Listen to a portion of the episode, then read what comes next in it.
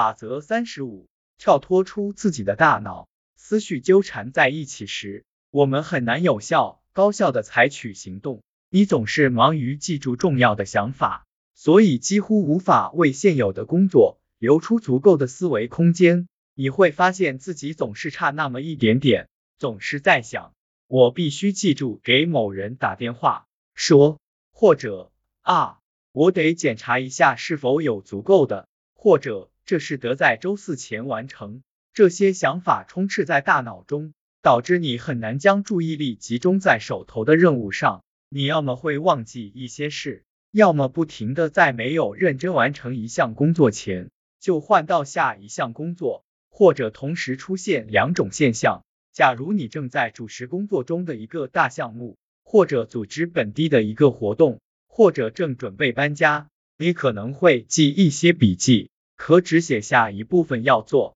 的事是不够的，你需要写下全部。没错，就是全部。不能放过每一个微小的细节。我曾经做过一个本质上属于项目管理的工作，没有一个记录详细的笔记本和一个用来记录详细信息的笔，我就什么也做不了。如果有人提到一项任务，不论这项任务有多小，我都会记下来。如果突然想起来自己有什么事要做，或者需要提醒别人做什么事，我也会记下来。晚上睡觉时，我会把笔记本放在床边，这样我就不会担心第二天早上睡醒时会忘记什么。每天工作结束时，我都会看一遍笔记，清理所有该清理的问题。你不需要特意准备一个笔记本，你可以写日记，给自己或其他人发邮件，在办公桌或冰箱上贴随意贴，只要你觉得有效，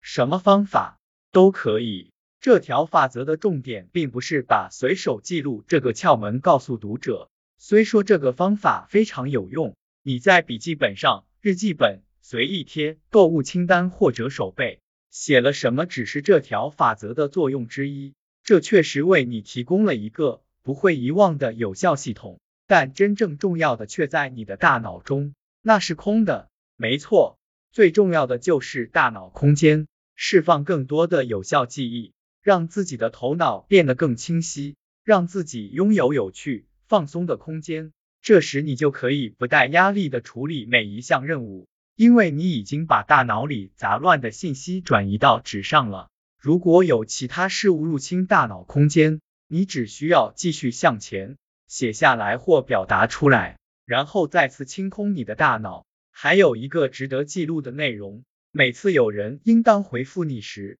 你都要。进行记录，你可以写在日记里，可以记在发送物品清单中，或者专门留出一个地方记录。当他们没有回复时，你就有一套可利用的成熟体系了。你可以提醒自己去追问他们。想象一下，这会为你节省多少思维空间？每天我都会清理电子邮件，我只会在收件箱中留下需要回应的邮件。已发邮件里只保留需要等待对方做出回应的邮件，一旦对方回复，我就会归档相应邮件。我敢肯定，有些人肯定觉得这么做是过度组织化，但你知道吗？我不在乎别人怎么想，我在乎的是，我不需要记住任何事，因为收件箱和已发邮件可以帮我进行记忆，我的大脑可因此保持清晰状态。各种各样的想法都在争夺大脑空间，